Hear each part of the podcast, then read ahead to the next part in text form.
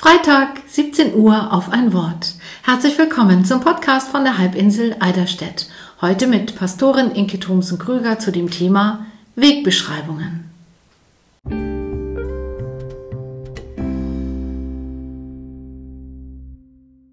Spätestens seit Harpe Kerkelings Buch Ich bin dann mal weg erschienen ist und vor allem millionenfach gelesen wurde, hat sich Pilgern zu einem regelrechten Trend entwickelt.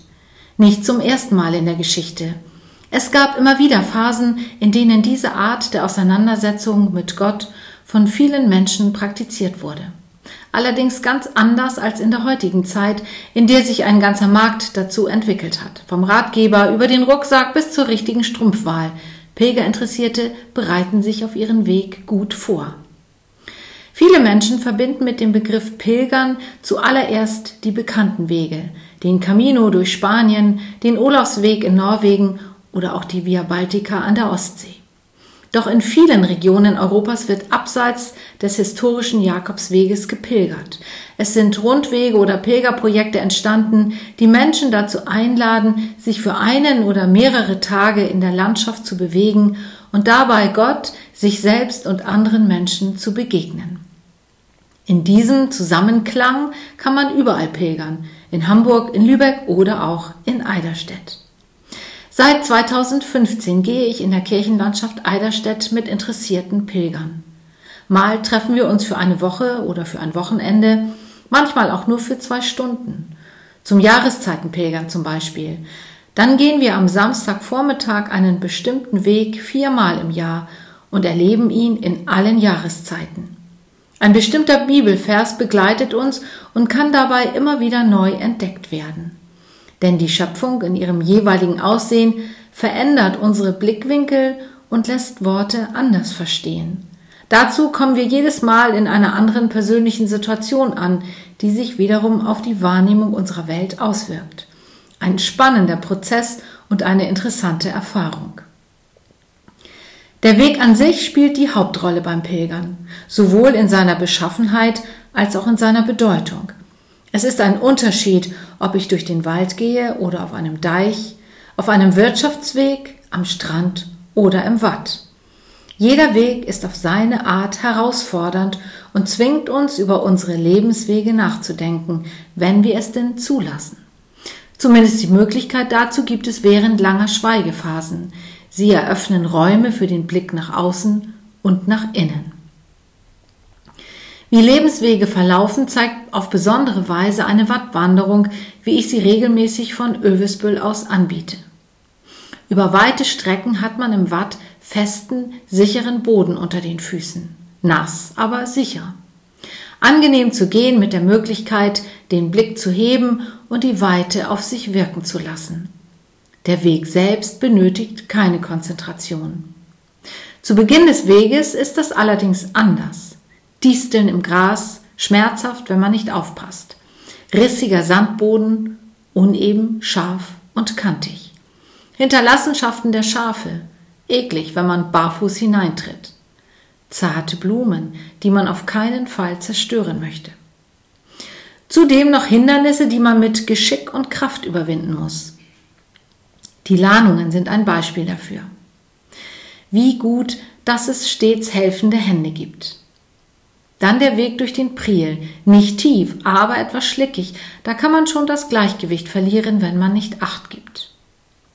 Einige Beispiele für die Beschaffenheit dieses Weges.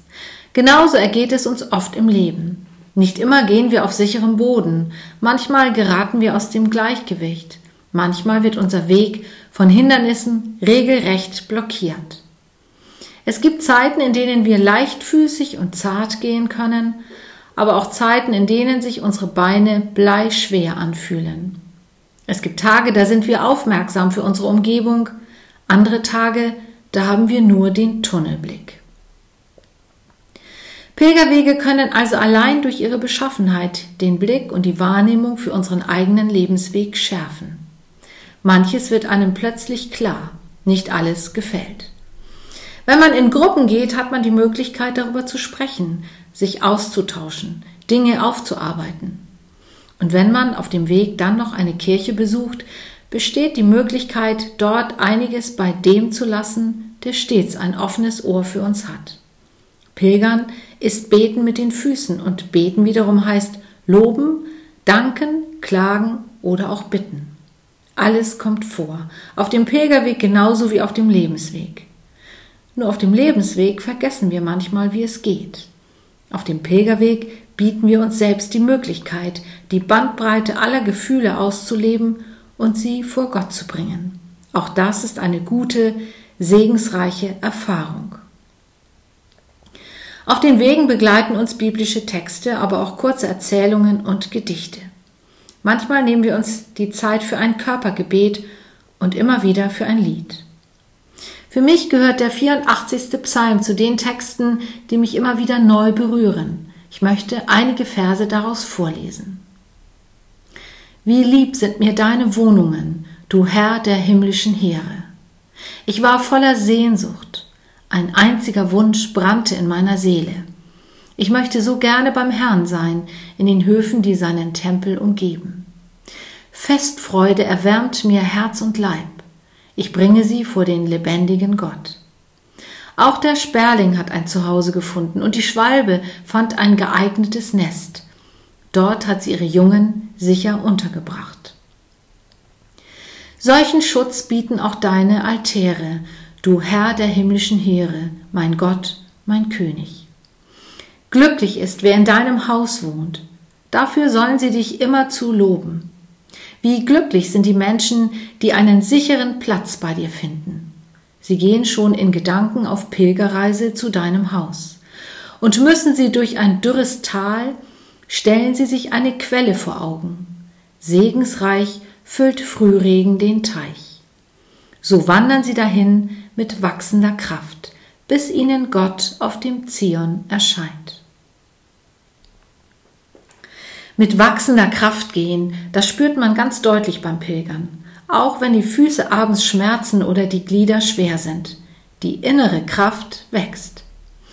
Der Grund dafür liegt in der Fokussierung, die beim Pilgern geschieht. Ein Pilgerweg zwingt uns dazu, uns zu konzentrieren auf unseren Körper, auf das Wetter, auf den Weg, auf eine Aufgabe, auf ein Lied. Wir können und dürfen uns nicht verzetteln oder ablenken lassen, das könnte unter Umständen gefährlich werden. Konzentrieren wir uns aber, gelangen wir zu ungeahnten Kräften. Ein Beispiel aus der Vogelwelt zeigt, wie es funktioniert. Vor meinem Küchenfenster im Pastorat in Olenswort hängt ein Brutkasten. Er wird in jedem Jahr von einem Blaumeisenpärchen besetzt. In der Paarungs- und Brutzeit überlegen sie noch, ob der Brutkasten auch in diesem Jahr das Zuhause der Nachzucht werden soll. Zögerlich fliegen sie auf den Nistkasten zu, fliegen wieder weg, warten, beobachten, fliegen noch einmal heran. Dann irgendwann fällt die Entscheidung. Eine Zeit lang ist wenig zu sehen. Man ahnt nur, dass da etwas vor sich geht. Dass gebrütet wird. Eine Zeit des Versteckens, der Zurückhaltung. Die Brut soll beschützt und gewärmt werden. Dann plötzlich tut sich etwas. Die beiden Eltern fliegen oft aus und ein. Sie haben bei ihrer Rückkehr immer etwas im Schnabel. Vorsichtig fliegen sie in Richtung Brutkasten. Der Kopf dreht sich in einer Tour. In Etappen fliegen sie das Loch im Nistkasten an. Erst auf einen Zweig im Kirschbaum. Schauen, warten. Dann auf einen Zweig im Jasmin. Wieder schauen und warten. Dann schnell hinein und schwupp sind sie auch schon wieder draußen. Unzählige Male am Tag, immer diesen Weg nehmend. Irgendwann erhöht sich die Schlagzahl und beide Eltern wechseln sich im Sekundentakt ab, Futter für ihre Kleinen heranzubringen. Alle Vorsicht ist fallen gelassen worden, rein und raus. Keine Stationen mehr, keine Beobachtungsposten mehr. Sie sind emsig und fleißig und nur darauf bedacht, ihren Nachwuchs zu füttern.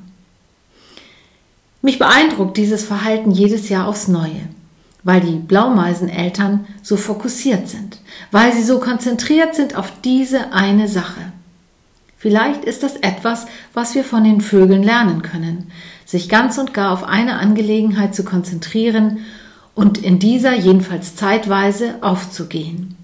Diese Angelegenheit kann eine Aufgabe auf der Arbeitsstelle oder in der Familie sein. Es kann auch der Urlaub, ein Pilgerweg, ein Gottesdienst oder ein Konzert sein.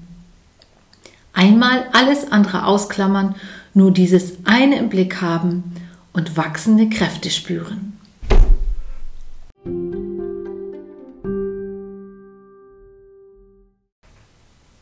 Wer jetzt Lust bekommen hat, sich auf den Weg zu machen, sei herzlich eingeladen zu einer abendlichen Wattwanderung am kommenden Sonntag. Wir treffen uns um 17 Uhr in Övesbüll am Außendeich in Höhe des Porrendeichs und gehen dann zusammen ins Watt, wo wir am Heverstrom mit Psalm, Lied und Vaterunser eine Andacht feiern, bevor es wieder zurückgeht. Diejenigen, denen dies nicht möglich ist, lade ich herzlich ein zu einem kleinen sommerlichen Wortweg. Und der geht so. Sommersonne, Sonnenstrahl, Strahlkraft, Kraftpaket, Paketboote, Botenstoff, Stofftasche, Taschenspiegel, Spiegellicht, Lichtermeer, Meeresglitzern, Glitzerstern. Sternengold, Goldschatz, Schatzsuche, Suchmannschaft, Mannschaftssieg, Siegesfreude, Freudensonne, Sonnensommer.